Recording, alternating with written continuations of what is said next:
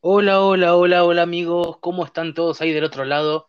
Buen día, buenas tardes o buenas noches, dependiendo a qué hora del día y en qué parte del mundo nos estén escuchando. Gracias por estar ahí del otro lado una vez más. Tenemos un nuevo episodio de ya nuestro clásico podcast post fin de semana, luego de cada gran, gran premio de Fórmula 1, ni más ni menos, esta vez en el Principado de Mónaco, lo que fue la, quinta carrera de este Mundial 2021. Un gran premio de Mónaco que, como lo hablaba con, mis compañeros, ¿no? Fuera de, micrófono, quizás nos dejó más que, que, lo que fue el Gran Premio de, Portugal o lo que fue el Gran Premio de España mismo, ¿no? Un Mónaco que, siempre se, lo ha caracterizado por ser un trazado distinto y por quizás no tener un, gran nivel de emoción, ¿no? Con, con los sobrepasos, y demás, pero que bueno, que, empezó ya desde las prácticas libres del día jueves, ¿no? Con, un Ferrari muy, muy constante, eh, con, autos muy, muy de punta, así marcando una gran diferencia con, con Leclerc y, con, y con Carlos Sainz, que se, se afianzó el día sábado en clasificación y que bueno, el día domingo lamentablemente ocurrió algo inesperado eh, con, con, con, Leclerc, ¿no? Y que lo dejó si bien con un muy buen puesto 2 lo dejó con, gusto a poco, el mal fin de semana del equipo Mercedes y todo lo que podía salir mal para el conjunto alemán salió. Eh, errores que muy pocas veces cometen, pero bueno, cuando pasan son de, llamar la atención. Eh, un Verstappen que parecía que iba a tener que luchar más de lo que finalmente eh, padeció y bueno, se llevó su, su primera victoria en el, en el Principado y que lo dejó como, como líder del campeonato. También la gran labor, como destacamos de, estas cinco carreras de Lando Norris, nuevamente eh, logrando un podio y sacando la cara por el, por el equipo McLaren. Y el gran fin de semana que tuvo el equipo Aston Martin también, ¿no? Entre otras cosas, con un quinto puesto de, de Sebastian Vettel que, que reivindica, ¿no? Los detractores mismos del, del alemán, su, su presente y su tan cuestionado momento y salida ¿no? de lo que fue del, equipo Ferrari.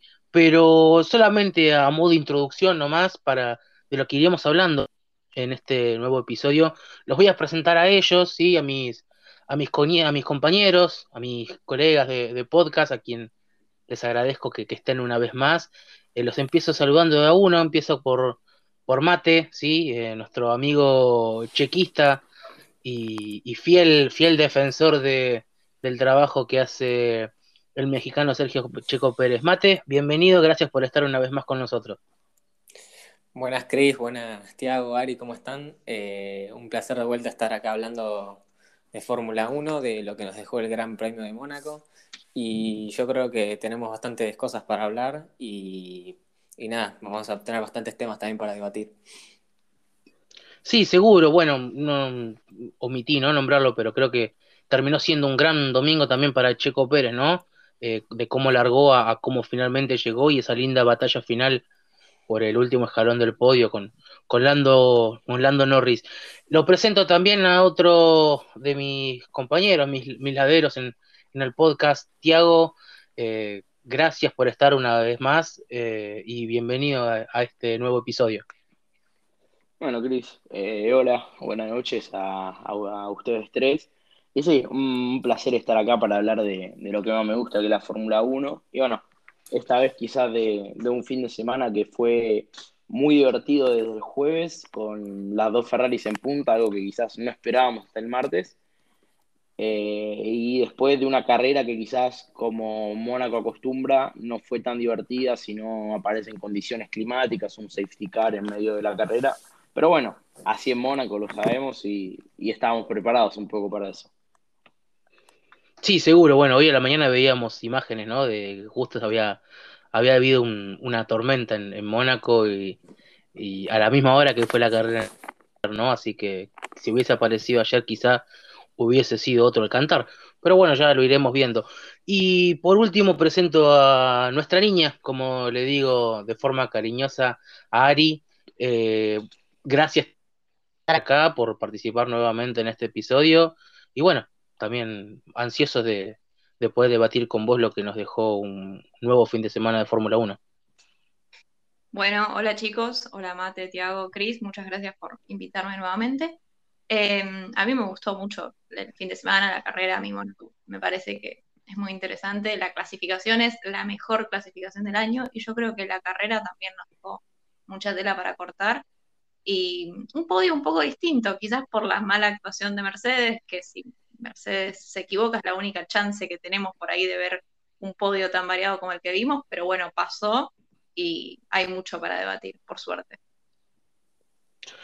Sí, sí, bueno, un poco lo que adelantaba, ¿no? Cuando eh, iniciamos el, el, capítulo de hoy, digo que, que fuera de, micrófono hablar con ustedes, que Mónaco quizás no se esperaba tanto y nos dejó más que España o que el mismo Gran Premio de Portugal. Y todo hay que remontarse, ¿no? Y ahora sí, ya hablando específicamente del Gran Premio, ya el día de las prácticas libres 1 y 2, que fue el jueves, eh, que se lo vio Ferrari muy, muy competitivo, muy arriba, que si bien las prácticas libres, ¿no? Eh, no son un gran parámetro, porque mayormente los equipos prueban, ¿no? Eh, adaptan el coche, prueban algunos elementos aerodinámicos o un paquete de actualización, pero se los notó con un ritmo constante, ¿no? Y con muy buenos tiempos distantes de, sus perseguidores. Eh, empiezo con vos, Tiago, digo, eh, hablábamos en, los episodios anteriores que Ferrari estaba en crecimiento, pero creo que nadie se esperaba, ¿no? Que ya desde el primer día de actividad esté muy fuerte y en punta. Sí, bueno, eh, yo particularmente no, vi los entrenamientos libres uno, pero a partir de, de la segunda tanda de entrenamientos, eh, vi, una, vi una escudería Ferrari muy arriba, eh, más arriba de lo que uno pensaba. Y bueno, uno va pensando en el estado de forma que está Ferrari es difícil creer que estén ahí. Van pasando las sesiones, eh, llega el sábado y bueno, Q1, un gran resultado de Ferrari, Q2 un gran resultado de Ferrari, en Q3 la pole de Charles Leclerc. Y bueno, confirma lo que, lo que uno sospechaba y a mí particularmente lo que más extraño me resultó de, la clasificación no solo fue la, la pole para mí sorpresiva de Leclerc, por lo que digo, como venía Ferrari, que quizás eh, está más para pelear por el tercer puesto del campeonato de constructores con McLaren, pero a mí lo que me resultó muy llamativo fue eh, lo mal que lo mal que venía Hamilton no solo en clasificación, sino todo el fin de semana porque no había bajado del 1-2 hasta clasificación y en Q3 quedó muy por detrás de Valtteri Bottas cuando suele ser el caso inverso, ¿no? Sí, bueno, eh, el equipo Mercedes este fin de semana eh, mostró quizás eh, lo que no suelen mostrar mucho, ¿no? que son errores repetitivos en, en, todo el fin de semana, en los tres días. Y acá quiero tocar con vos, Ari, digo, hablábamos, digo, del, buen fin de semana que, venía teniendo Ferrari, y digo, bueno, hablemos de la contraparte, de lo que fue Mercedes.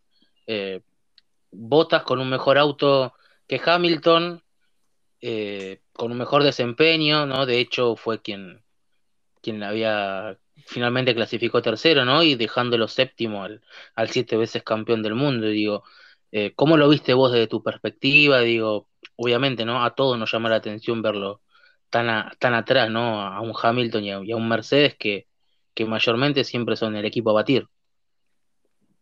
Sí, eh, yo creo que este fin de semana lo que vimos es, por decirlo de alguna manera, el lado más humano de Mercedes, ¿no? El, el que se equivoca, el que puede tener fallas. Por un lado, la falla de Hamilton, que no supo encontrarle la vuelta para, posicionarse entre los primeros. Eh, estuvo complicado el, jueves, estuvo complicado en la práctica libre 3, y después en clasificación no, era un Hamilton que desconocido, ¿no? Em, pero bueno, nadie lo quería dar por muerto, porque si algo nos ha enseñado a lo largo de estos años Hamilton es que no hay que darlo por muerto. Pero no pudo, no pudo adaptarse, no pudo encontrarse ni en el auto ni en el circuito.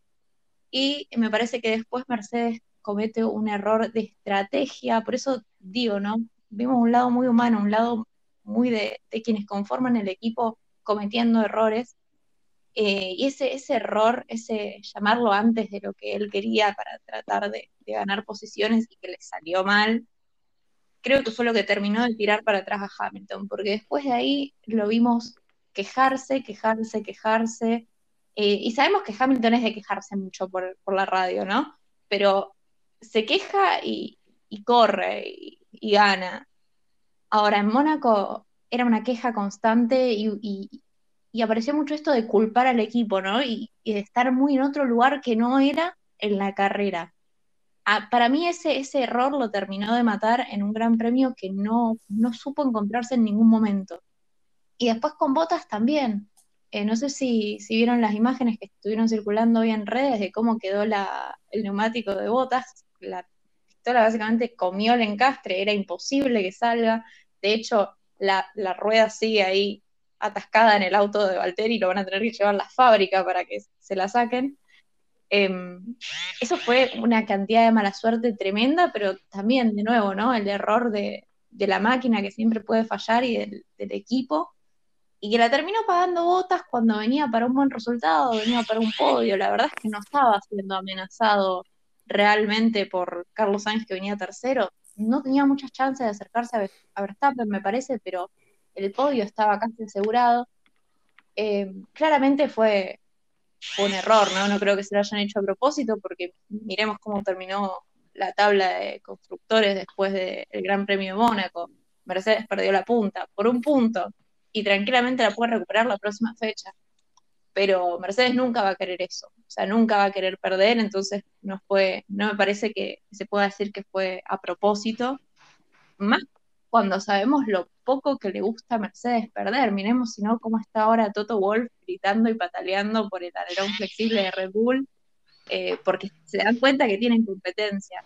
Entonces creo que vimos simplemente un equipo que no, que falló, digamos, que dejaron de ser esas máquinas perfectas que vemos carrera a carrera hace años ya y salieron a relucir todos los errores de un equipo de personas, de humanos. Y en esas fallas tuvieron los pilotos de los equipos que supieron este, ver que ahí había un error y aprovechar ese error no para ganar posiciones, como fue el caso de, Red Bull y Verstappen y incluso de, Ferrari con Sainz y, Lando que está ahí siempre cerca y que ya es el segundo podio que, tiene esta temporada, e incluso también de Aston Martin, ¿no? que le ganan estrategia a Mercedes con ese overcut de, de Vettel increíble.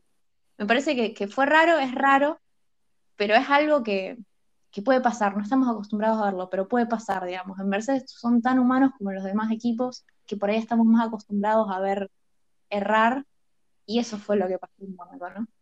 Me parece a mí. Sí, bueno, eh, me sacaste las palabras finales de, la boca, es lo que te iba a decir, estamos tan poco acostumbrados, ¿no? A verlos fallar al equipo Mercedes, que es como decías vos, parece una maquinita perfecta, ¿no? Un engranaje que cada uno ocupa su rol y que nada sale mal. El año pasado, eh, un error del equipo le costó la victoria a Hamilton en Monza, que finalmente se la llevó Gasly, y también esa carrera en la cual no, no pudo participar Hamilton por, por dar de, de coronavirus, ¿no? Y que lo reemplaza Russell. Eh, tuvieron ese error también con Valtteri Bottas, con cambio de, compuestos que, no iban, y también se perdieron ahí una chance, ¿no? De, de poder pelear. Así que ahora, bueno, habrá que ver, ¿no? Si, si el equipo Mercedes está empezando a flaquear, como he leído en algunos términos, o simplemente es algo, algo pasajero y bueno, pasa como ha pasado tantas otras veces, ¿no? Que Hamilton se moja en la oreja y después gana tres, cuatro carreras consecutivas. Pero bueno, a día de hoy, luego de terminada la, quinta fecha, podemos decir, ¿no? Que, el campeonato está al, rojo vivo. Eh, porque bueno, tiene Max Verstappen su más inmediato perseguidor. Y bueno, ya que hablamos de Verstappen en Red Bull, Mate, obligada a mi pregunta, a ver, ¿por qué, eh, dicho entre nosotros mismos también, ¿no? ¿Por qué tenemos dos checos el fin de semana? ¿Por qué tenemos un checo un que le cuesta, que pasa holgadamente a Q3, pero no puede exprimir el potencial como, quizá lo hace su compañero, ¿no? Y el domingo tiene esas eh, remontadas que, llaman mucho la atención, ¿no? Y que, y que ya, por ejemplo, le han valido, ¿no? El, título de, piloto, piloto del día, que se debe el rendimiento del mexicano. Bueno, desde siempre la clasificación fue algo que le costó a Checo. Em, ya en los últimos años en Racing Point, por ahí sí veíamos un rendimiento bueno, pero bueno, después de estar tanto tiempo con el mismo equipo, es, es normal, ¿no? Ese rendimiento, pero bueno, eh, son las primeras carreras y teniendo en cuenta que le cuesta más la clasificación que la carrera, poner el auto a punto para la quali, em, estamos viendo estos resultados por ahí. Eh, no, que, no, esperábamos, ¿no? Eh, sí, a ver, también mencionar, ¿no? Que a Checo en la Q3 le, le, el tráfico le, saca un par de, décimas ahí. Podría haber hecho un sexto puesto por ahí, o un quinto, pero bueno, tampoco es lo que tiene que la posición en real del Red Bull, ¿no? Porque Verstappen se queda nada de la pole. Y bueno, después ganó con una gran ventaja. Entonces, va, a tener que mejorar un poco más en la quali y respecto a la carrera pareciera otro checo, ¿no? un checo totalmente diferente que empieza, está a la par de Max con ritmo, eh, pero bueno, siempre al final de cada carrera decimos, ¿no? ¿Qué hubiese logrado Checo si arrancaba más adelante? Es como lo que decimos después de cada fin de semana. ¿Qué pasaba si Checo en vez de arrancar eh, décimo, octavo, séptimo, arrancaba tercero, ¿no? Pero bueno, eh, con el pasar del tiempo yo creo que vamos a verlo un poco más arriba desde el principio y va a pelear más seguido por, por podios. Pero bueno, el ritmo al final de la carrera estuvo. De hecho, les contó como 15 segundos a Norris, si no me equivoco. Y, y, si no era Mónaco, yo creo que lo podría haber incluso eh, pasado. Pero dadas las circunstancias de Mónaco, era prácticamente imposible. Eh, pero bueno, la, ilusión estaba. yo, no voy a negar que me ilusioné con el podio al final. Pero bueno, tendremos que esperar a Baku, que es un circuito que en teoría a Checo le va bien. Y en el caso de que no clasifique en el top 4, igual es un circuito que permite adelantación y fácil con esa gran recta principal. Así que mm, yo creo que nos espera para los chequistas una buena carrera en dos semanas en Baku. Sí, bueno, el ritmo de Checo ayer, eh, una vez que empezó a calentar goma, ¿no? Y, luego de, la parada en boxe, donde el equipo Red Bull brilló una vez más y le hace ganar tres posiciones, ¿no? Y, y, cuida de, la cuida de neumáticos por parte del mexicano, eh, había salido casi a 11 segundos de, Norris y en un momento yo te había comentado en vivo en la carrera hubo una vuelta que le había bajado casi dos segundos y, le había descontado cuatro segundos en tres vueltas. O sea, el ritmo lo tenía. Eh, claramente se venía para adelante. El hizo vuelta rápida la carrera con unos neumáticos de, de 20, 30 vueltas ya. Entonces, aguantó muy bien ahí las gomas también. No, sí, eh, eh, a ver, el ritmo del auto está, claramente, si no los tiempos, ¿no? Hablan hablan por sí solos, es como decías vos, en otro circuito hubiese sido otro cantar también. Eh, y también incluso están muy parejos, ¿no? Porque así como hablábamos de Hamilton y Verstappen peleando, creo que Checo con Botas están también ahí nomás, en, la tabla, digamos, ¿no? En unos puntos. Eh, sí, Botas, tuvo dos abandonos igual. Eso no es, es un detalle no menor.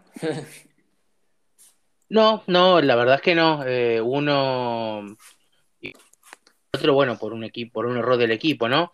Pero es, te lo preguntaba básicamente porque eh, se habló mucho, ¿no? Del tema checo, en, sobre todo en, estas horas, eh, que si no lograba una buena posición iba a empezar a, ser criticado, ¿no? Y, se podían hablar cosas. Bueno, como pasa ahora en el equipo Mercedes, que quizá Botas eh, ya lo empiezan un poco a despedir y todo ese tipo de cosas, ¿no? Y las, las suspicacias que, se crean, que puede ser Russell, o vaya uno a saber quién.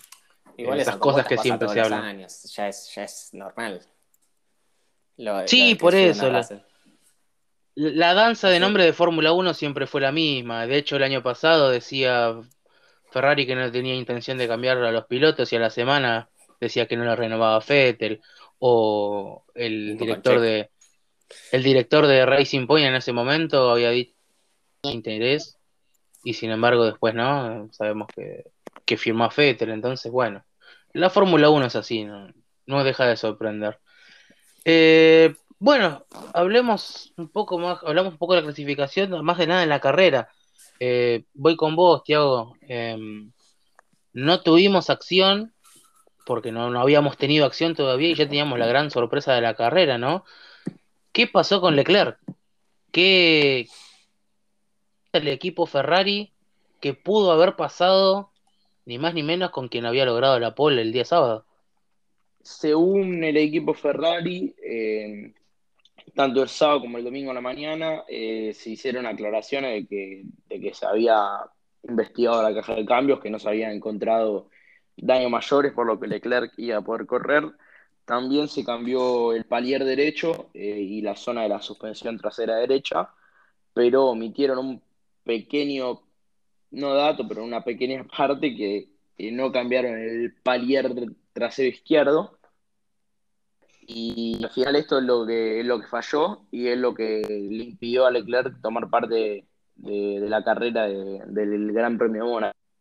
Eh, la verdad que una pena y lógicamente no, no sé de mecánica, no sé cómo se maneja un equipo dentro de Fórmula 1, pero en los allegados y ya varios periodistas han publicado que han tenido contacto con equipos de Fórmula 1 y Dicen que ante un golpe de esta magnitud, que quizás no fue un golpe muy fuerte, pero sí que, la parte trasera del auto se vio afectada, lo que generalmente se hace después de la revisión es cambiar tanto el palier derecho como el izquierdo, y Ferrari no lo hizo.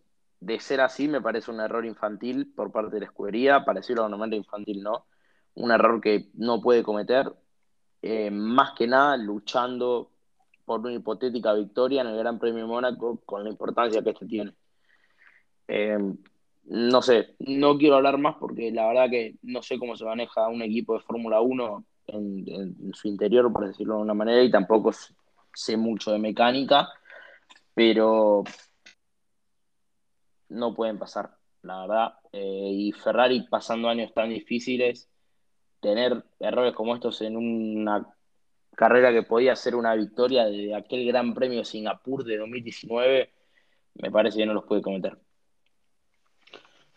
También tocaba un poco con vos, quería tocar en realidad, Ari, con, con vos, digo, eh, también es una, una, opinión técnica porque no estamos dentro de, una estructura de un equipo de Fórmula 1, pero bajo tu mirada, ¿no? Bajo lo que vos lees, primero lo que pasó el día sábado, lo que, los comunicados que se emitieron, lo que nos enteramos el día domingo cuando nos íbamos despertando y veíamos que el cajón de la grilla número uno estaba vacío los comunicados que sacó Ferrari, ¿no? Los que sacaba la FIA, los que opinaban periodistas, algunos más especializados que otros. Eh, que antes digo tu opinión, ¿le crees a Ferrari que es un problema de transmisión o hubo algo más? Porque en la radio se escuchaba que Leclerc decía que el problema era la caja, ¿no? Eh, que, ¿cuál, es tu, punto de vista acerca de lo que pasó? Bueno, eh, yo creo que primero que nada es muy fácil hablar, digamos, con el diario del lunes eh, en su momento Ferrari decide no cambiar la caja. Ya desde el primer comunicado que dice que, algo así como que no había daños significativos, se yo en su momento lo, que pensé fue, o sea, que daños hay, ¿no? Leves, pero hay. Pero también se entiende que no quieran arriesgar cinco posiciones de penalización en un circuito como Mónaco.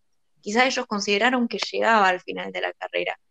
Y quizás la caja en sí lo hacía. Yo no dudo que haya sido otro el error, porque mm, he leído por ahí que, se dice que dicen que no fue la caja para no exponerse a tendrían que haber cambiado la caja, pero a la vez el error que tiene eh, Ferrari al no cambiar la parte izquierda, porque el, auto impacta del lado derecho.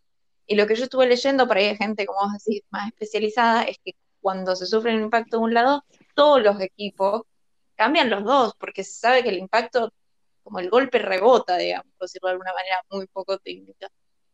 Entonces, a lo que se expone Ferrari diciendo, no, el error fue este, es a, esto que dice Tiago, ¿no? ¿Qué error más infantil de ser el caso? Entonces yo, yo le creo que no haya sido un error de caja. También creo que em, el hecho de que Leclerc no haya podido largar es error de la escudería. O sea, si, lo que se les pasó fue cambiar el lado izquierdo y ahí tuvieron el problema y ahí no solo perdieron la carrera, sino que perdieron la posibilidad de puntuar, de largar, eh, es, a, ver, es un error que, Ferrari no, no, debería poder permitirse, ¿no? Cuando están peleando por un tercer puesto en el campeonato, porque realmente lo están, porque ahora hay dos puntos de diferencia entre McLaren y Ferrari, y después del año que tuvieron, creo que tienen que estar más finos con ese tipo de cosas que nunca. Y por lo que yo entendí de, de todo lo que estuvo hablando la gente que por ahí sabe mucho más que nosotros, es un error que, que es inentendible como se le pasó a Ferrari. Entonces me parece que la responsabilidad acá está, está más en la escudería que en, Leclerc, que se despistó en un lugar en el que se despistan un montón de pilotos de un accidente que es, por ejemplo, Verstappen en la, a la prensa justo después de clasificación le dijo, eh, chao, terminó donde terminé yo dos veces, ¿no? Me parece que es algo que puede pasar y que sí, probablemente Leclerc se quiso matar, pero es cierto que Verstappen venía bajando el tiempo y él también quería mantener la pole, puede suceder, ahora lo del equipo me parece un error más grave todavía. Ahí es donde Ferrari tiene que mejorar. Mejoró el auto considerablemente y se nota, y este fin de semana nos lo terminó de confirmar, pero me parece que la estructura del equipo y cómo trabaja el equipo todavía tiene un poquito que mejorar, ¿no?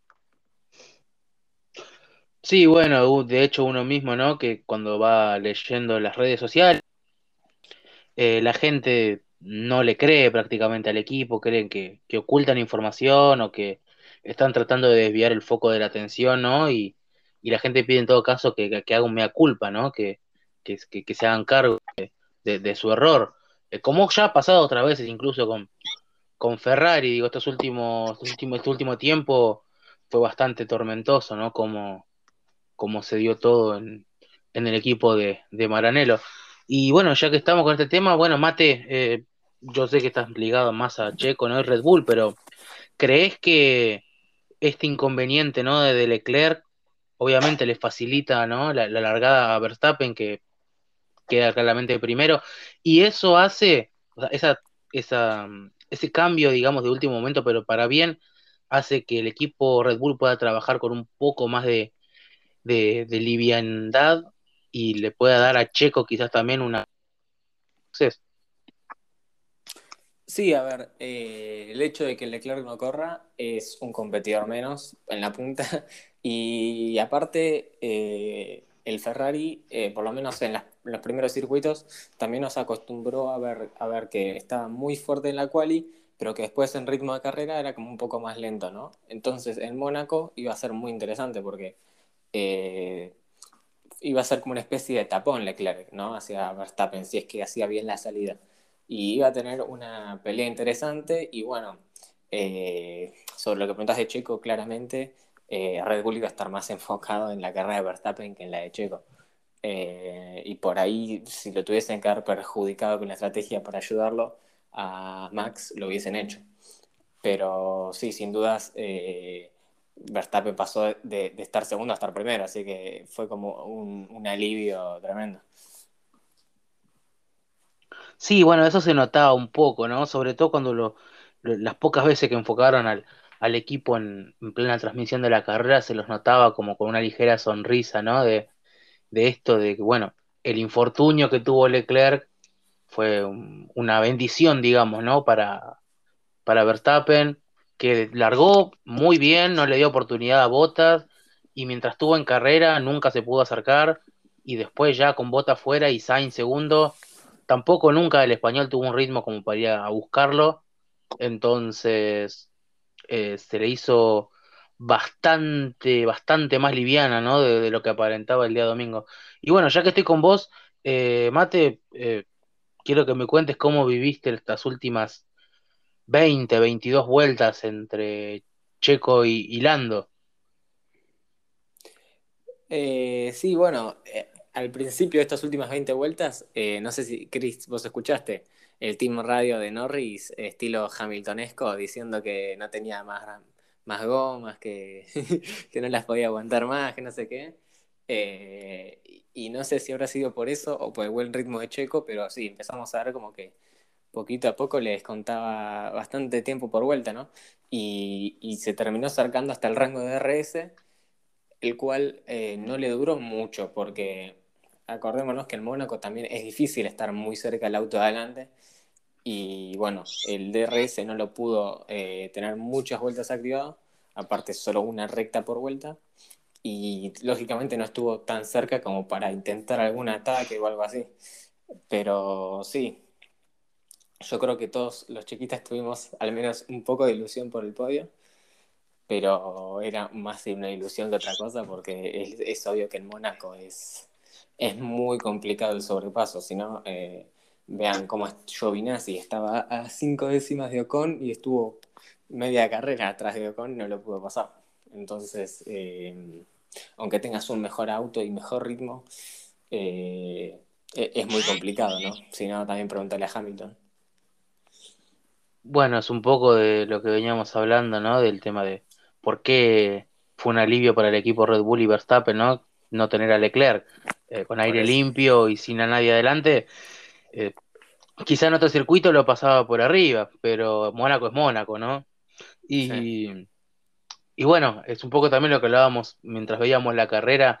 Vos mismo me decías, se acerca, se acerca, ritmo tiene, de ahí a que lo pasa es otra cosa. es, claro, es, otra, conversación totalmente diferente. Sí, igual eh, está bueno esto que aclaraba vos del Team Radio. Después en la, en la transmisión se notaba que la goma de Norris prácticamente estaba al borde del colapso, la, la delantera izquierda, ¿no? que es la que más, la que más apoya en Mónaco. Eh, en un momento crítico, yo creo que a lo ayudó mucho que su, ingeniero lo, haya guiado y lo haya calmado mucho en el, en el anteúltimo Team Radio. Igual, después yo estuve viendo, por ejemplo, en la última vuelta, Norris hace un tiempo, un segundo más rápido que el de Ricciardo. No sé si eso hablará muy bien de Norris o muy mal de, muy mal de Ricciardo. Eso analizarlo como, como vos te parezca, pero, o sea, o algo, ritmo tenía todavía. Bueno, lo, lo de ver, creo que lo que está pasando con Richardo merece creo que medio episodio de, un podcast porque bueno. Sí, yo, te lo toqué ahí para que vos después también te explayes con el tema de Ricciardo, que creo que tiene bastante para hablar, ¿no? Sí, sí, bueno, en realidad yo lo que, lo que les quería preguntar ahora, ¿no? Ya que puedo hablar con vos, tanto a, Tiago como a como Ari, digo, ¿no? Que, que ellos se abarcan más a lo que es la mirada general ¿Cómo vieron ellos el fin de semana del, equipo, el equipo McLaren? Mi tan querido equipo McLaren, digo. Yo lo definí como, unas, como un fin de semana agridulce, ¿no? Con un Lando nuevamente arriba y con un Richardo que, que estuvo a la cola en un circuito que tan bien le, favorece, ¿no? Que, que tan, está, tan a gusto estaba. Digo, bueno, eh, Tiago, Ari. yo te quería eh, decir, eh, si, si, Leclerc corría la carrera, ¿cuántos puntos le descontaba a Ferrari a McLaren?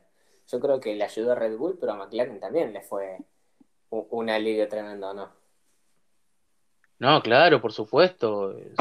Suponiendo que hubiese terminado como terminó y solamente hubiese abandonado Valtteri Bottas. Leclerc primero o segundo. No, por supuesto. De hecho, los puntos del segundo lugar de Sainz acortaron tres puntos más, hoy la diferencia son dos puntos. Eh, creo que es 8, una cosa así. Eh, es eh, para llamar la atención, no por lo de Lando, Lando está haciendo, creo que, si no está siendo el destacado de la temporada hasta estas cinco fechas, pega en el palo.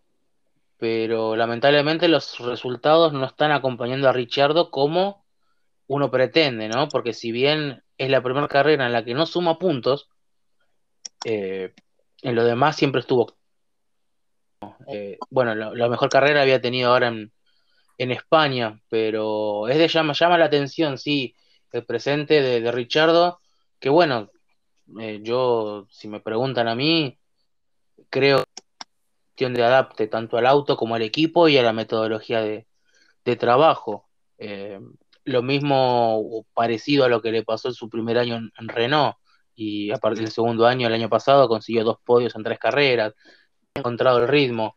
También hay que pensar que el año que viene, autos nuevos, reglamento nuevo, eh, quizá no está puesto mucho en desarrollo el ojo en el auto de este año. Pero nadie duda ¿no? de la capacidad de Ricciardo como, como piloto y es cuestión para mí que, que se adapte o que, bueno, tome un año ¿no? de, adaptación lo antes posible en todo caso y que, pueda ser un gran partner de, de, Lando, ¿no? Porque hasta ahora eh, el chiquitín viene, viene volando, como, como se dice, para jugar un poco con, las palabras. Bueno, de hecho, Tiago, toco con vos, vos ayer me compartías, ¿no? Los resultados que había tenido Lando Norris en estas primeras cinco competencias.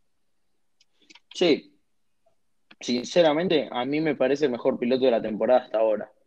Y lo pongo por arriba de Max Verstappen. Lo que está haciendo Lando con ese McLaren, eh, que sinceramente no sé en qué posición está McLaren, porque Ricciardo está muy abajo y Lando está muy arriba. Yo creo que, el ritmo real del auto de McLaren es el de, es el de Norris y él lo está haciendo sacar, o sea, él está sacando todo el provecho que le puede sacar ese auto y está consiguiendo resultados, la verdad, impresionantes. Eh, yo de Norris siempre esperé mucho porque a mi gusto de esta nueva camada, para decirlo de alguna manera, de pilotos, es el mejor y lo pongo por arriba de Russell. Pero cada día me sorprende más realmente. Eh, no solo por aguantar a Checo, que me parece que es algo más anecdótico que nada, porque, eh, porque en Mónaco y ya lo vimos, Hamilton en 78 vueltas no pudo adelantar a Gasly. Eh, pero lo que viene haciendo toda la temporada y ya tener dos podios en cinco, en cinco carreras es increíble y me quedo un segundo con Ricciardo. Me parece que todo cambio necesita un proceso con Sean, eh, pero ya Ricciardo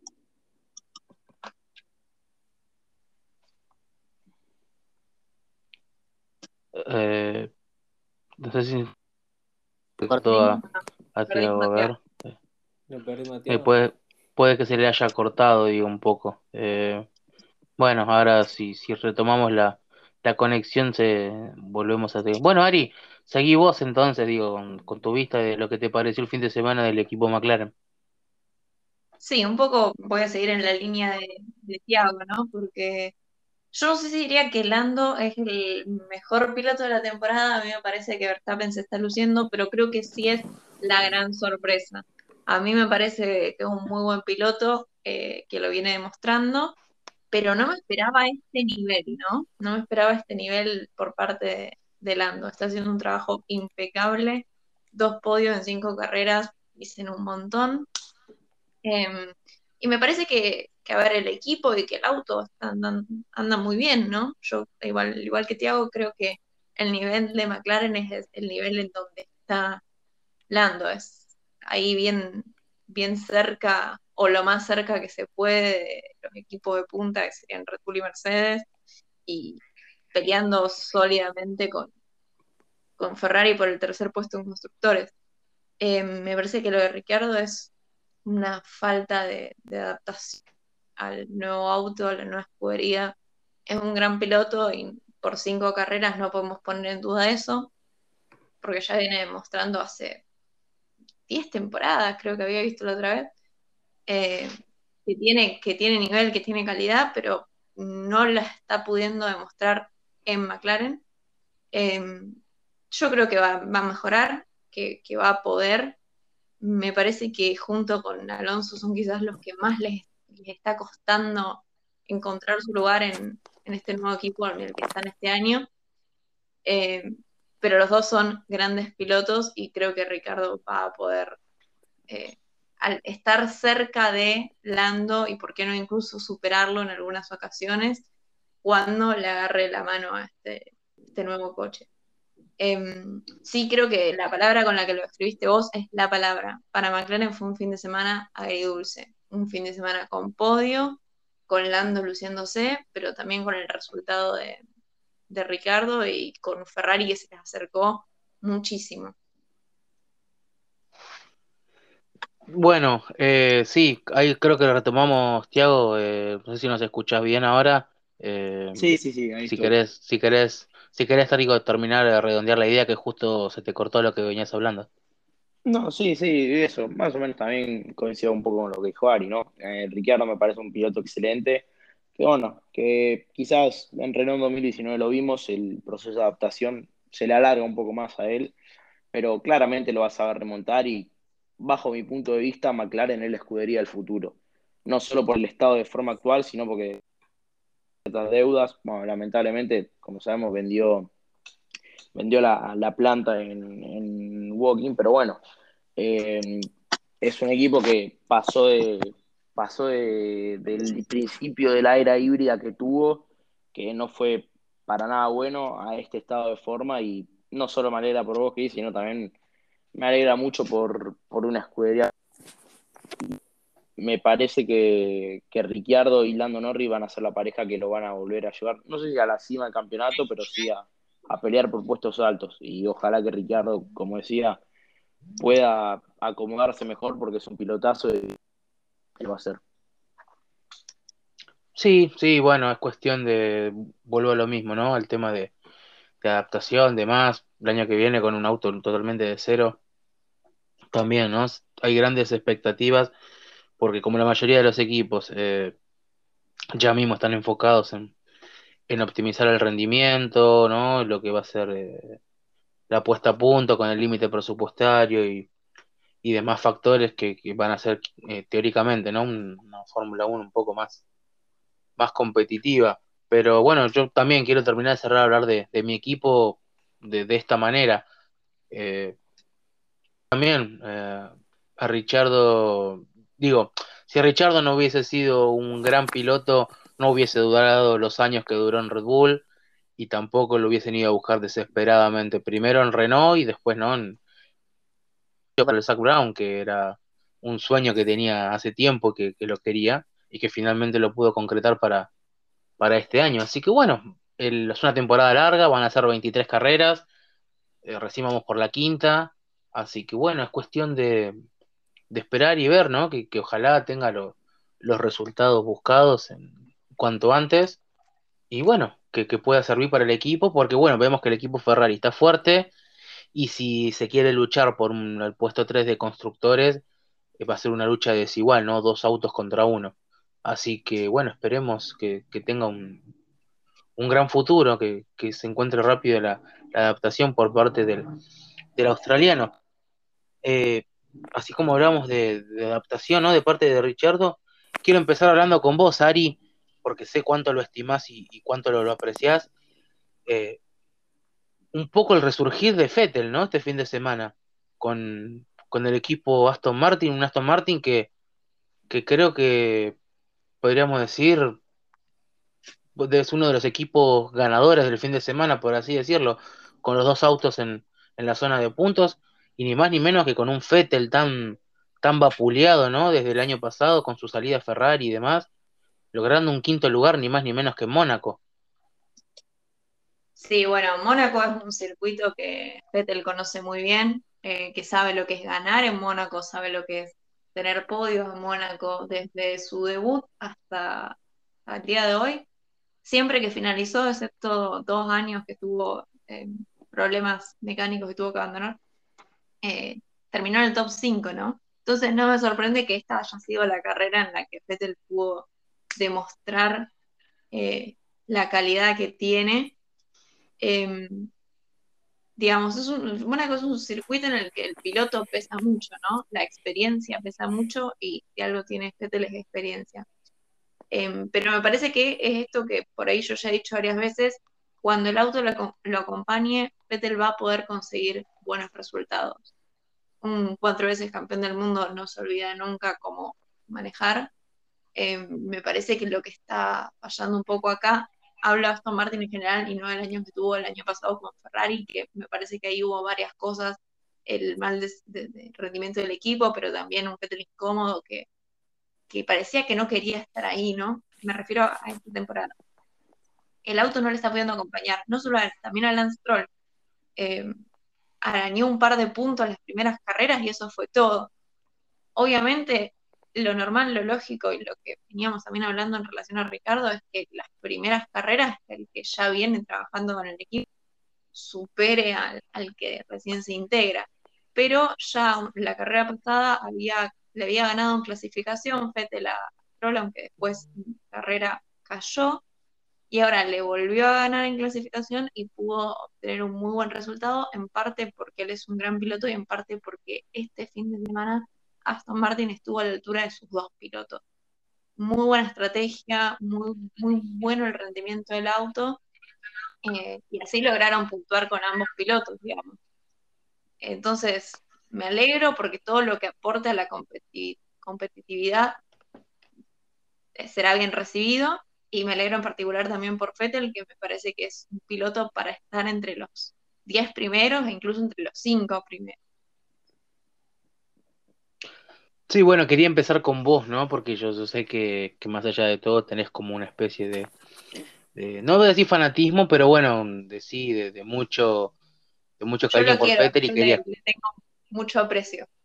Claro, por eso, entonces como que quería ver tu, opinión principalmente, ¿no? Que seguramente te habrá alegrado mucho como a mí, como seguramente a muchos fans de la Fórmula 1 verlo tan arriba a Fetter, que es un piloto con todas las letras y y creo que se lo merece, ¿no? No se merecía el destrato de parte de Ferrari y sí se merece tener un auto a la altura de lo que es él como, como piloto. Y, y es acá donde quiero, no, no tanto el piloto, sino más el equipo, lo que, a ver, lo tuviste hasta el año pasado, ¿no? Em, lo que era el equipo Racing Point, digamos, pero que, digamos, la, la base del trabajo y, de la gente es, es la misma. Eh, y por lo que pudiste ver este fin de semana, ¿de a poquito crees o que puede llegar a ser la, punta de lanza para, para el, ex equipo de Checo? Eh, sí, bueno, la realidad es que Mónaco también eh, es un circuito en el que no puedes analizar bien tampoco el, ritmo de carrera porque es, es complicado, ¿no? Porque no puedes adelantar y demás. Pero sí, se vio ciertamente un avance ¿no? para Aston Martin respecto a lo que venimos viendo y más que nada de Vettel, que pudo obtener los primeros puntos de, la temporada, y Stroll, que no es Mónaco su fuerte, pero pudo rescatar igual cuatro puntos.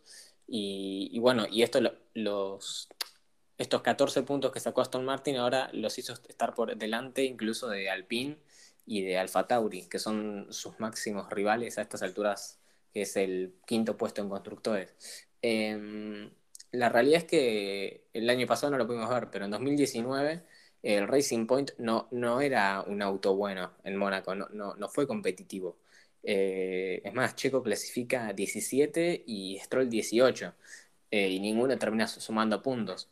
Entonces, em, o sea, históricamente no, era tan competitivo el, el Racing Point en, en Mónaco. Pero bueno, este fin de pudimos ver un, Aston Martin diferente, eh, más en la pelea en la zona media y, esperemos que sea el, principio de, una curva ascendente para, los británicos y que puedan estar ahí en la pelea, ¿por qué no incluso con, con Ferrari? Aunque me parece que es un poco mucho, pero bueno, ya sabemos que Stroll invierte en grande y bueno, veremos qué pasa con el pasar de la temporada. Tiago, quería tocar con vos, em, bueno, un poco también, ¿no? Si querés, eh, de esto que preguntar a los chicos acerca del buen fin de semana que tuvo el equipo Aston Martin, pero también em, enrollarlo con otras dos cuestiones. El buen presente que tuvo Aston Martin en esta carrera y la involución que otra vez presentó al PIN, ¿no? Que ya había tenido problemas en España, ahora nuevamente otra vez solamente puntuando con, con Ocon y con un Alonso que quedó eh, lejos. Ah, me parece que justo Tiago se, desconectó. Bueno, em, lo, toco con ustedes entonces, no sé, Ari, Mate, cualquiera de los dos que me quiera responder, digo, se notó como un retroceso del equipo alpin, ¿no? Eh, y a su vez un, un, un avance, no sé si grande, pero significativo para el equipo Alfa Romeo. Hola, hola, ahí, ahí se me escucha. Ahí, si vos me escuchás bien ahí. Sí, sí, sí, perfecto. Eh, Perdí gran parte de la pregunta, me quedé en, en Aston Martin. No, está, está bien, ¿no? Te decía, digo, si querés, este, como para enlazar un poco también lo que le preguntaba a los chicos, pero también eh, por contrapartida, ¿no? Lo bueno de Aston Martin y quizás un poco el retroceso del equipo. Ha mostrado un retroceso también en, en España y un avance significativo de lo que fue Alfa Romeo, ¿no? Puntuando por primera vez en el año. Bueno, eh, yo no sé particularmente si hay un retroceso de Alpine, si no me parece que el que está en muy mal estado de forma es Fernando Alonso y me duele porque ya lo he dicho muchísimas veces, es el ídolo de mi infancia, literalmente tengo un, tengo un cuadro de él colgado al lado mío, eh, pero mm, no sé, sinceramente, que muy bien que le pasa a Alonso si, si todavía se está acostumbrando al auto, que la Fórmula 1 en tecnicismo y en mecánica en dos años. Pero bueno, sacando eso, un gran fin de semana, ganándole en cual y en carrera. Y quizás Alpine, Aston Martin, Alfa Romeo.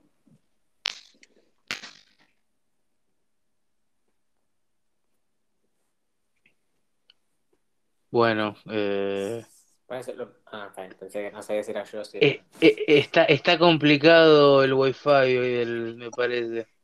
Eh, bueno, no importa, igual ya en algún momento conectar, digo, bueno, eh, te pregunto a vos, Mate o Ari, si alguno quiere seguir con, con esta pregunta. Eh, bueno, Sí, yo Ari. más o menos. Si querés, mando algún comentario y te dejo. Eh, Eh, no, yo- sí, sí, más o menos lo mismo que Tiago, digamos. Eh, me parece que Alpine, no sé si tanto el problema Alpine o Alonso, a todos nos duele decir esto, por supuesto. Alonso ha sido el ídolo de, de infancia de muchos de nosotros eh, y e indudablemente, más allá de eso, es un excelente piloto y todos queremos que le vaya bien porque es de esos pilotos como, eh, no sé, Sebastián Vettel, que hace un rato estábamos hablando, que este, uno quiere verlos allá arriba porque es el lugar al que realmente pertenecen, ¿no? La calidad que tienen, el talento que tienen, es para estar peleando por la punta. Pero sí, Alonso no es otro que no está pudiendo encontrar su lugar en la escudería. Eh, y me parece que eso, en una lucha tan apretada como hay con Aston Martin, con incluso Alfa Tauri, va a pesar, así como le va a pesar a McLaren la falta de, buenos puntos por parte de Ricardo. Eh, entonces, yo creo que Alonso más que nadie quiere poder mejorar, ¿no? Poder adaptarse. Eso es lo que le está faltando al equipo, más que un error del equipo en sí o una falla del equipo en sí. Me parece que les está faltando un piloto. Mate, digo, no sé si querés completar o dar tu opinión también. Sí, bueno, creo que todos de chicos lo veíamos ahí, Alonso, lo teníamos ahí arriba, ya sea en Ferrari, en McLaren o incluso en Renault. Eh, y sí, es una pena verlo eh, sufriendo tanto, ¿no? Con ese Alpine. Eh, todos imaginábamos hace un tiempo, ¿no? Con, con Renault y Alonso, lo único que te imaginas es, es- es esos años de ahí de 2005, 2006 y verlo ahí ahora peleando con su noda, con abajo de los Alfa Romeo y, y duele, pero bueno, como también eh, les tenemos que decir que se está adaptando Vettel, que se está adaptando Checo, eh, Alonso estuvo dos años afuera de la Fórmula 1 y eso, quieras o no, cuesta, y Ocon eh, también en su momento lo sufrió cuando le tocó volver después de ese 2019 eh, inactivo. Eh, y sin embargo ahora lo vemos muy fuerte. Y, porque, y si, más si hablamos de Alonso, ¿por qué no esperar un camino parecido? ¿No? Entonces, más con toda la experiencia que, que tiene Fernando encima. Entonces yo creo que así como Ricciardo se está adaptando, Checo se está adaptando, Vettel se está adaptando, eh, Fernando se va a adaptar tarde o temprano y una vez que se adapte Fernando, yo te quiero ver, quiero verlo porque eh, ahí sí se va, se va a poner eh, buena la cosa. Sí, bueno, es como, ¿quién podría dudar, ¿no? De la capacidad de Alonso como, como piloto, un dos veces campeón del mundo, eh, ni más ni menos que ganándole los dos campeonatos a, Schumacher. No es pavada, ¿no? Está bien, eran otros momentos, era 2005-2006, pero igual el talento está, ¿no? Y demuestra que cuando puede tener el auto va, va para adelante. Bueno, un poco también de lo, de lo que yo también les comentaba, ¿no? Que, que fue un gran, un avance significativo del equipo Alfa Romeo, logrando un décimo puesto con Giovinazzi y un décimo segundo con Raikkonen que se mantuvo constante toda la carrera, ¿no? Y también un poco del tema Alonso, Kimi, ¿no? Con, con su edad, ya creo que tiene unos 40 años, eh, sigue, demuestra que, que si tiene que, que, apretar el acelerador y buscar, ¿no? Eh, aunque sea un puntito para estar entre los 10 primeros, eh, Kimi está. Sí, eh, como decías, eh, Giovinazzi sacó un punto, yo creo que con los abandonos de ahí arriba podría, podría haber sacado un poco más, es más, por ritmo te diría que hasta podría haber quedado noveno por el, por el ritmo que tenía Ocon, pero bueno, sabemos cómo funciona el sobrepaso en Mónaco. Y Kimi, que fue una estrategia alternativa, recordemos que Giovinazzi había pasado a Q3, la primera vez que pasa a Q3 desde Turquía del año pasado. Eh, y sí, eh, Kimi em, y fue una estrategia alternativa y al final, eh, con el tapón que le hizo con a Giovinazzi, hizo que Kimi quede muy cerquita de Antonio, del italiano, y terminaron los dos ahí muy juntitos como suelen hacer casi todas las carreras y siempre se quedan eh, muy cerca de los puntos. Eh, recordemos también que Kimi había sumado puntos en Imola y que por una sanción en el que recibió en el safety car eh, le, acumularon una sanción y terminó quedando fuera de los puntos.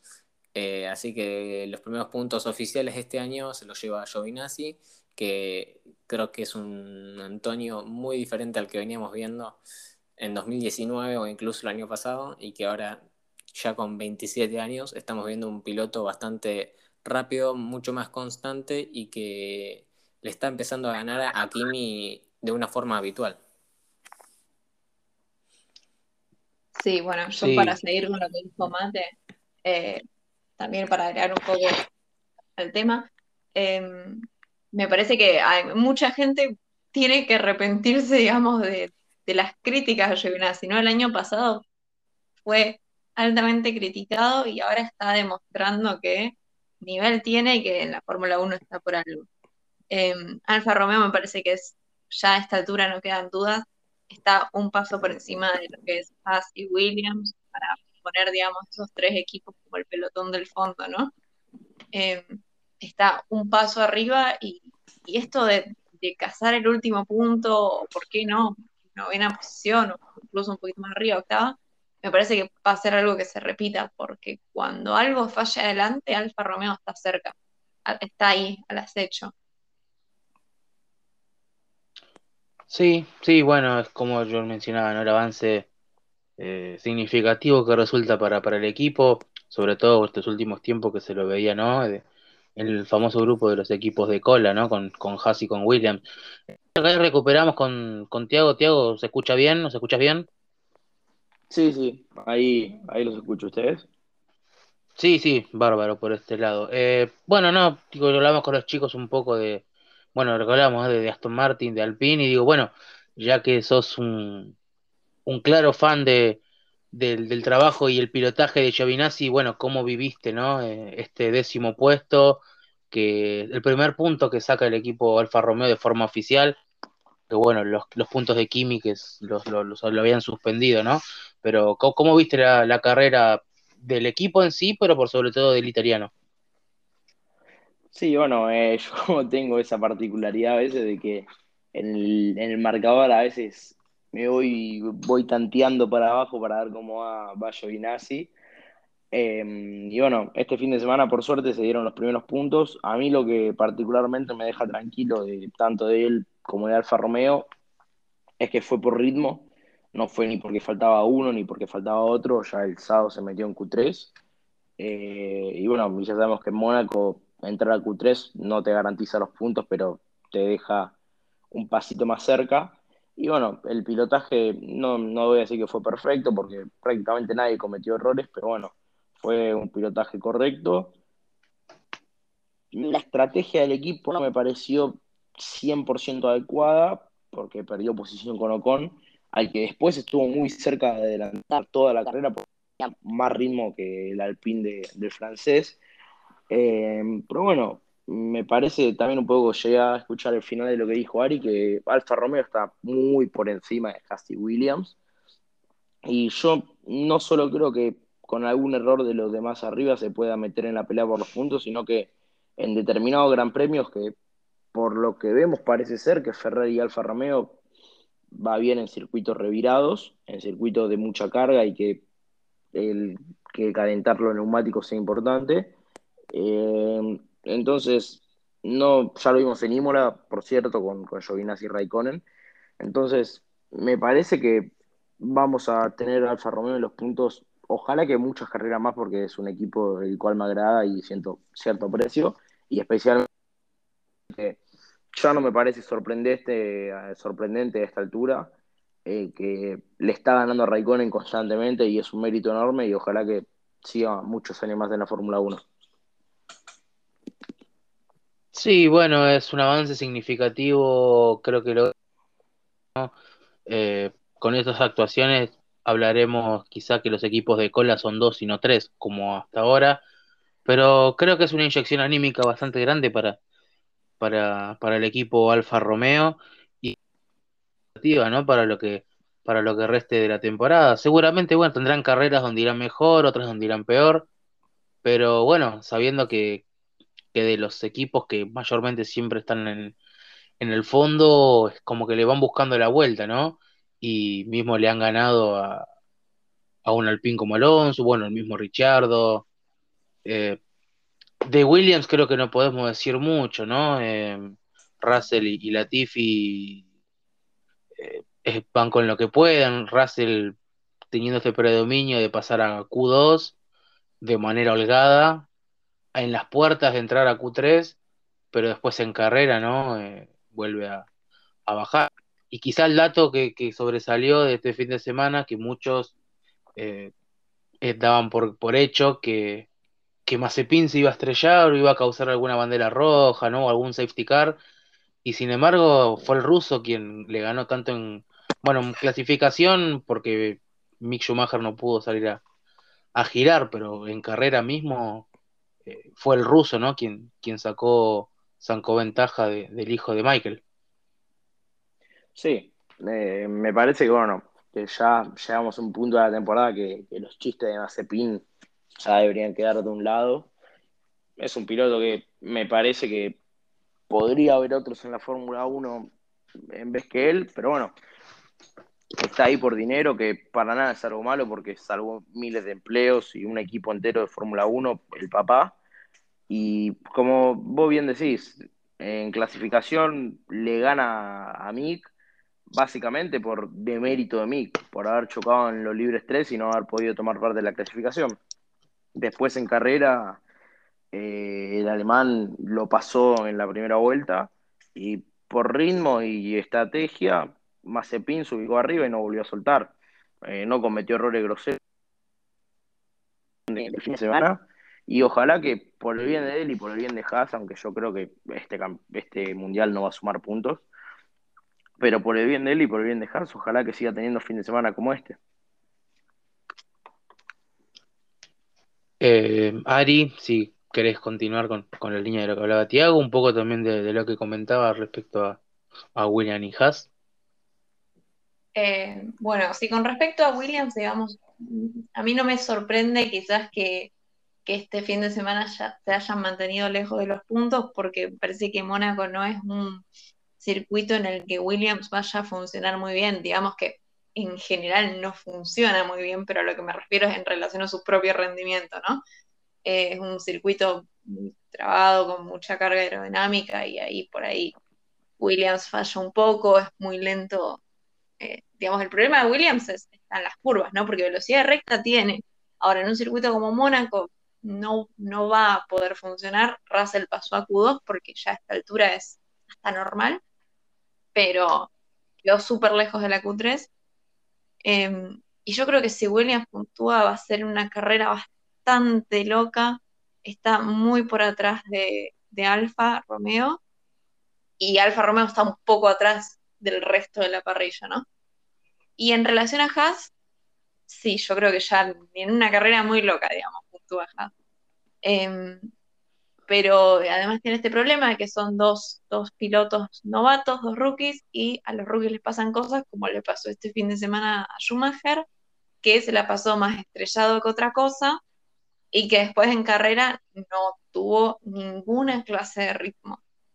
A mí Mazepin, digamos, no me gusta, pero cuando hace las cosas bien hay que reconocerlo. Este fin de semana estuvo muy prolijo, estuvo muy bien y superó a su compañero que generalmente, o sea, venía pasándolo por encima porque venía siendo aplastante, digamos, lo que, lo que hacía Schumacher en relación a Mazepin. Este fin de semana se reinvirtió la cosa eh, y, y, Mazepin estuvo muy bien y muy prolijo y buena hora porque sí, está bien por ahí. En Mónaco la emoción aparece si, hay un safety car, qué sé yo, pero tampoco la idea es que, digamos, termine la carrera 10 autos, 15 autos, no sé, choque grande. Eh, para el equipo y para él, enhorabuena que haya podido tener una buena carrera. Em, habrá que ver cómo, cómo evolucionan ambos pilotos, ¿no? Cómo sigue la temporada. Sí, seguro. Bueno, párrafo aparte, porque creo que es la única escudería que no hablamos, eh, hablando de rookies, eh, sorprende, pero de forma negativa lo de Sunoda, ¿no? Que había empezado con todo en Bahrein y bueno, las carreras siguientes, por diversos motivos, no pudo brillar, no pudo dar el, potencial que se cree, ¿no? Y este fin de semana el equipo Alfa Tauri tuvo las dos caras de la moneda, con un gran puesto 6 de Gasly, eh, haciendo un tapón perfecto a Hamilton, no dándole ninguna chance de sobrepaso o de acercamiento, y un Tsunoda que se lo vio en la cola, ¿no? Eh, con, tiempos de vuelta muy lentos, eh, superado ampliamente por, por los autos que estaban delante.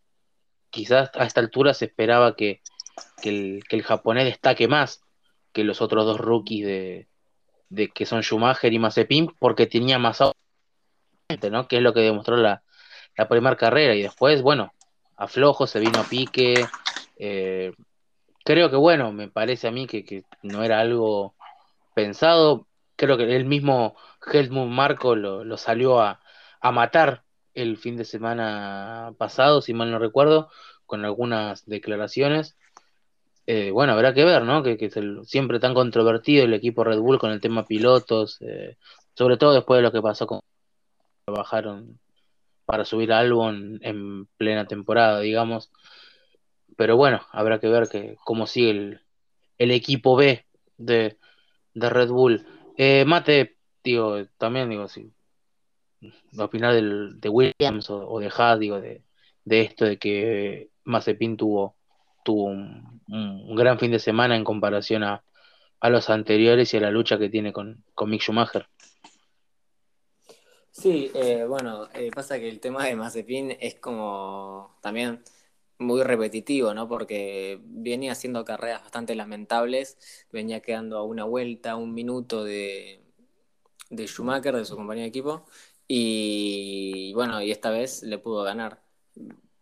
O sea, la semana anterior a Mónaco, creo que era todo Twitter, todas las redes sociales, hablando de cuánto durará viene en Mónaco, cuánto, cuánta va a lastimar a alguien, qué va a hacer, eh, y al final creo que también hay que reconocerlo, no, cerró la boca a todos y esta vez hay que, hay que decirlo cuando lo hace bien y cuando lo hace mal, como lo decimos cuando lo hace mal, ahora que lo hace bien, también hay que reconocerlo. Y bueno, respecto a lo de su noda, eh, yo creo que en Bahrein hizo una carrera eh, por ahí anormal en la que rindió más de lo que realmente era y después el rendimiento normal fue el que, el que dio estas últimas cuatro carreras, eh, que es más eh, con el ritmo de los autos de cola, que vendría a ser Williams, Haas, y, un ritmo totalmente diferente al de, al de Pierre Gasly. Así que yo creo que igual también es un proceso, ¿no? como, como con los demás pilotos nuevos, eh, pero bueno, el hecho de que sea un rookie también se lo pone un poco más difícil. Sí, bueno, yo mm, digo, hablando entre una cosa y otra, quizás se me había pasado, pero también llama mucho la atención, ¿no? El rendimiento finalmente que termina teniendo su noda. Eh, es rookie tanto como Mick Schumacher o, o Mazepin, pero con un mejor herramienta. Eh, creo que no se le pide que esté al mismo nivel de Gasly, que es un piloto mucho más experimentado, ya ganador, ¿no? En, Fórmula 1, pero que esté ahí, que, esté dentro de, del top 10 en lo posible, o bueno, rescatando un puntito, dando pelea. Eh, salvo la primera carrera, después eh, el japonés tuvo, tuvo grandes inconvenientes y bueno, eh, van recién cinco carreras, pero son lenguas largas las que corren dentro del paddock de la Fórmula 1 y un comentario de más, ¿no? una entrevista de más, un dicho, siempre se ponen en tela de juicio, como marcaba recién esto que había dicho eh, Helmut Marco, ¿no? o como lo que dijo Hamilton luego de, la competencia, que, que, el error quizá no había sido de él, sino del equipo, y bueno, ¿no? Uno piensa ahí, creo que fue 50 y 50, ¿no? Porque Hamilton puede Hamilton puede quejarse que, el equipo actuó mal, cosa que es verdad, pero él tampoco estuvo al 100%. Pasa que con su nueva, supongamos la peor situación, ¿no? De que rinde lamentable todas las carreras que quedan. ¿A, quién, a quién traen? ¿Le van a traer de vuelta a Kvyat por, por cuarta vez? ¿A quién? O sea, no hay, no hay muchas opciones más tampoco. Claro, Viat es como el comodín, ¿no? Que, que siempre... Claro. Es la, vieja confiable. Claro, bueno. Eh, sí, igual. es que el equipo Red Bull tiene esos manejos, ¿viste? Eh, el equipo Red Bull ha demostrado en estos años que si tiene que bajar un piloto y subir otro, mucho no, no les cuesta realmente. Y bueno, es un poco también lo que se habla de Checo, ¿no? Si no tiene buenas performances, eh, que prácticamente que es como un año de pasantía y después lo van a bajar. Incluso han hecho Photoshop con el traje de Alfa Tauri. Nada, igual Checo, si, si le va mal el Red Bull, no va a ir a Alfa Tauri, o sea, o irá fuera de la Fórmula 1 o un equipo que nada que ver. Yo no creo que, que vaya, que esté relacionado con Alfa Tauri. Por la edad que tiene y demás, no lo veo. No, pues bueno, como hablaba recién, ¿no? Es un poco lengua larga lo que es el, el paddock de, en general por todas las cosas que siempre se dice, se hablan y, y, todo eso. Bueno, creo que hemos hecho un, repaso importante y grande de, lo que fue Mónaco.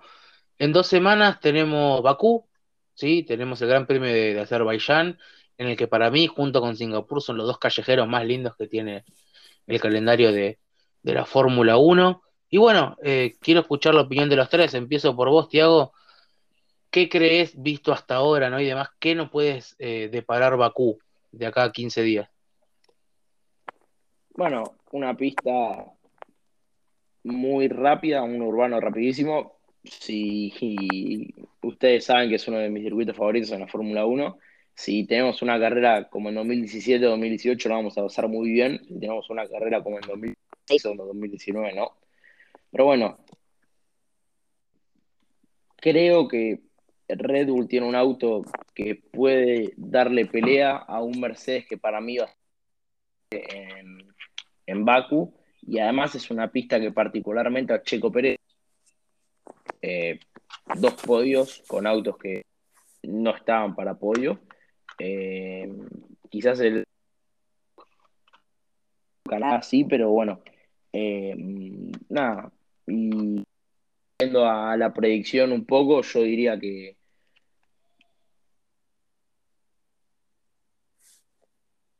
Uy, se nos cayó justo en la predicción. Ahí está. Se te cortó, amigo, por eso. Si querés repetir el podio otra vez. Sí, eh, Hamilton, Verstappen y Checo Pérez. Bueno, bien, entonces. Eh, Ari, te pregunto lo mismo, como como has visto hasta ahora, ¿no? Lo que se dio en el campeonato y, lo que conocemos del circuito de Bakú, ¿cómo, cómo ves que será este, este nuevo gran premio que se acerca? Eh, yo creo que coincido mucho con Tiago, digamos, ¿no? Es un circuito que nos puede dar un, muy buen gran premio. Voy a quedarme con esa esperanza. Em, también creo que le puede sentar muy bien a Red Bull y a Checo Pérez. Eh, entonces también los veo ahí peleando muy de cerca con Mercedes, como en realidad ya está haciendo lo normal esta temporada, pero creo que se puede sumar finalmente Checo porque es un circuito que le cae bien. Em, también para, para lo mismo, ¿no? Para ya dejar la predicción, yo voy a mantener la fe en Red Bull que quiere eh, mantenerse ahí arriba y que creo que puede o que al menos puede aspirar a. Y voy con un Verstappen Pérez Hamilton. Bueno, Bueno, eh, bien. Lo, te puso segundo a Checo, así que te dejó la vara muy alta, amigo. Como ustedes ya lo dijeron, eh, es un circuito de la vena checo, así que yo como chequista tengo bastantes ilusiones por Baku. Eso igual tengo miedo porque me ilusiono mucho y después me termino decepcionando, pero es un circuito que yo creo que Mercedes va a ir muy bien. Eh, no descartemos que a Ferrari esté de vuelta ahí, eh, principalmente por 2019, 2018. Em, pero yo creo que va a ser eh, Hamilton, eh, Verstappen, Checo, voy a decirlo. Iba, iba a, decir una predicción en la que Max abandonaba, pero no, creo que va a ser eh, Hamilton, Max, Checo. Bueno, bien, igual, a ver, hasta ahora los tres coincidieron que Checo puede llegar a hacer podio. Por mi parte, en cuanto a la pista, no vamos a descubrir nada, digo, una recta que es infinita, eh, dos o tres entradas, ¿no? Que, que si bien son entradas eh, como todo circuito callejero, a gran velocidad, ¿no? No son de esas que, que se frena bastante, digamos. Eh, obviamente, no son lugares de sobrepaso, pero hay como una entrada, una avenida que es, ¿no? Que desemboca en la recta, que si uno entra bien, eh, tenés grandes chances de sobrepaso. Creo que va a ser una carrera muy entretenida. Y es más, yo creo que Hamilton va a salir con la sangre en el enojo a recuperar lo que perdió en Mónaco. Pero yo creo que este año Verstappen está capacitado para sostenerlo en pista. Eh, tienen el mismo auto para mí en cuanto a rendimiento y me parece que, que, que Verstappen si no comete errores y el equipo tampoco comete errores en, en los pits, creo que no, hay- no se le puede escapar. Así que para mí gana Verstappen. Yo veo a los motor Mercedes muy fuerte para Baku. Eh, comparados con los otros motores puede ser, mismo, bueno, de hecho McLaren tiene una y, y Williams tiene muy buena en recta, pero habrá que ver después.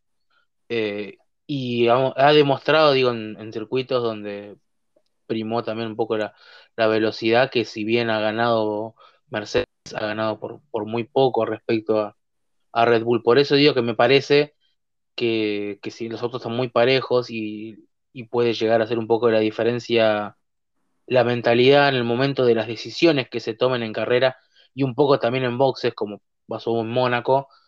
Yo creo que Verstappen, y sobre todo con la cabeza, ¿no? Está capacitado para, para poder este, sostener un, empate de Hamilton, salvo que venga con gomas totalmente arruinadas, ¿no? Eh, que Hamilton lo pase por arriba.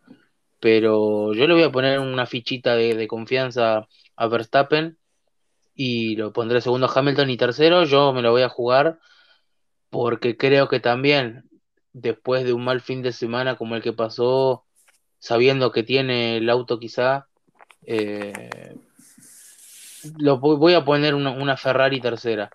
Ahora, eh, creo que lo pondría Leclerc justamente, ¿no? Porque creo que más que nadie él sí se sintió muy, muy mal con, con esto que pasó y así como decimos que Hamilton va a ir con la, con la sangre en el ojo, Leclerc creo que también, y Leclerc tiene sobradas muestras como piloto que, que si tiene que atacar, ataca y si tiene el auto lo va, lo va a demostrar. Habrá que ver cómo es el motor Ferrari, ¿no? En una recta tan larga como la de Bakú, pero creo que tranquilamente y por cómo viene demostrando, eh, lo va a poder sobrellevar. Y como una mención especial, digamos, creo que, que le va a ir bien a Richardo en Bakú. Sí, en Baku le suele ir bien. Pero porque es un circuito que, que si bien le va bien, como, como decís vos, eh, acá hay lugar, digamos, ¿no? Como para que si no tenés una buena salida, teniendo el auto puedas recuperar posición. Es lo que un poco hablabas vos con el tema checo, ¿no? Si le va mal el decir, sábado, eh, puede ganar posiciones. en comentarios, sí, eh, a favor de Chico. Si no me equivoco, es el lugar donde la clasificación importa menos, ¿no? Como que la pole es donde menos importa, ¿puede ser? No sé qué opinan ustedes. Sí y no. En realidad siempre es importante largar adelante, ¿no? Pero lo tenés que sostener con un buen motor. Pero claro, pero digo, en comparación, viste que siempre hay carreras locas y safety car y tanto, por ahí el, la pole es donde el circuito que de- en comparación, obvio que es importante, ¿no? Pero el, en comparación por ahí es el que menos importa. Sí, bueno, es un poco como hablábamos. eh, vos podés tener un mal sábado por X motivo, largás atrás, pero si tenés un auto que es de punta y está bueno, eh, vas a poder avanzar, sobre todo en esa recta que te da muchas chances. Eh, y si te- y si nos basamos en lo que pasó este último fin de semana, eh, Checo Pérez tenía un misil. Cuando calentó los neumáticos y decidió atacar, tenía un Sí, auto sí. realmente competitivo. Sin duda. Pero bueno, eh, yo lo veo como un resurgir de, de Richardo. No sé en qué puesto, sinceramente, pero me parece que, bueno, eh, con el auto similar al, al de Lando, puede ir para adelante en caso de que le vaya mal. Y creo que quien va a seguir por esa misma senda en su vida también va a ser Vettel. Para mí, Vettel se mete en el top 10. Sí, para mí Stroll. Stroll es muy bueno en Baku. Así como Checo, para mí Stroll también tiene, suele dar buenos resultados en Baku. Y yo creo que Stroll le va a ganar a, a Vettel esta vez. ¿Cómo lo ves a Vettel, Ari, en, en Bakú?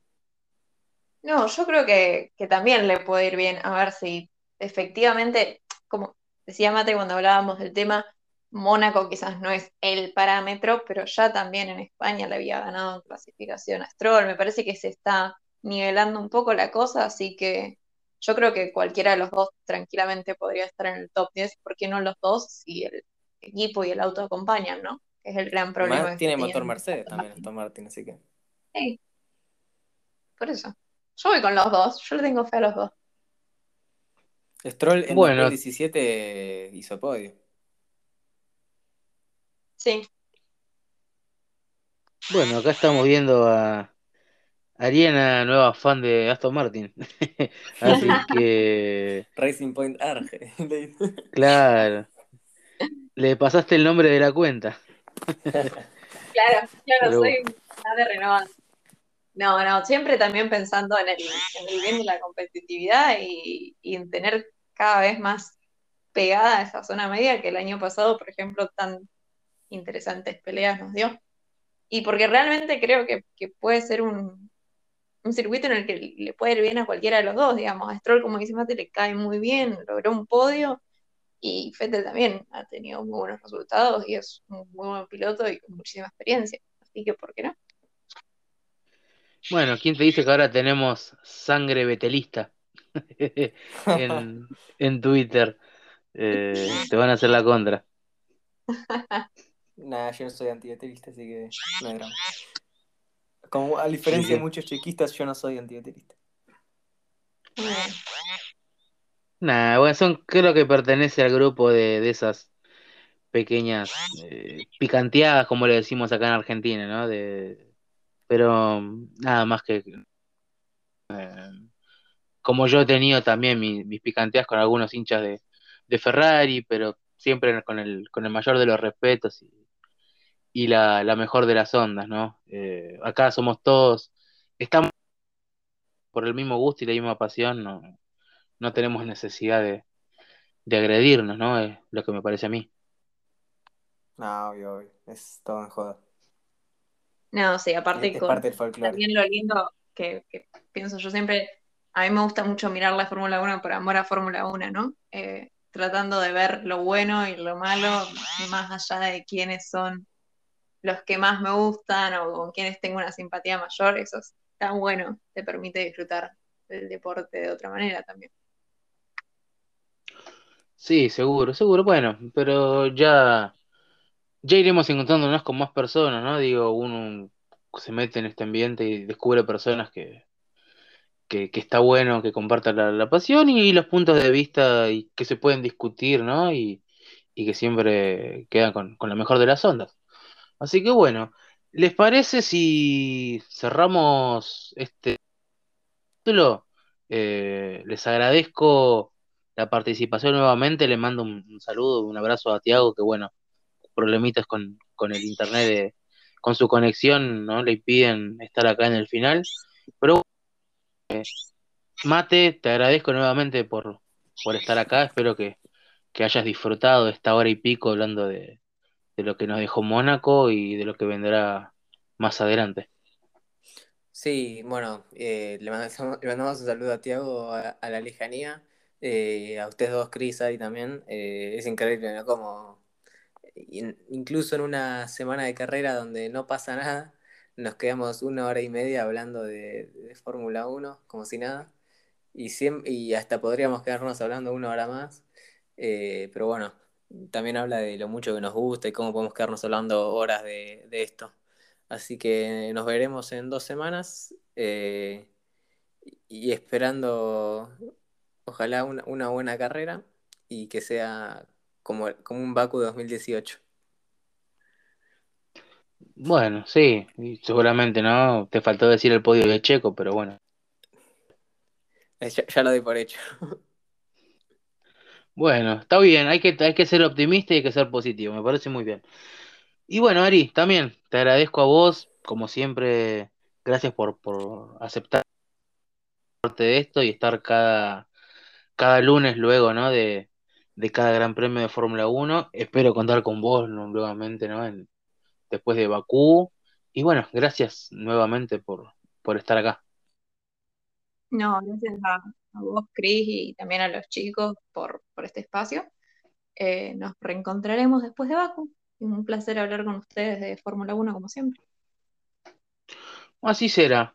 Así que bueno, hasta acá llega nuestro episodio. Gracias a todos por estar ahí del, del otro.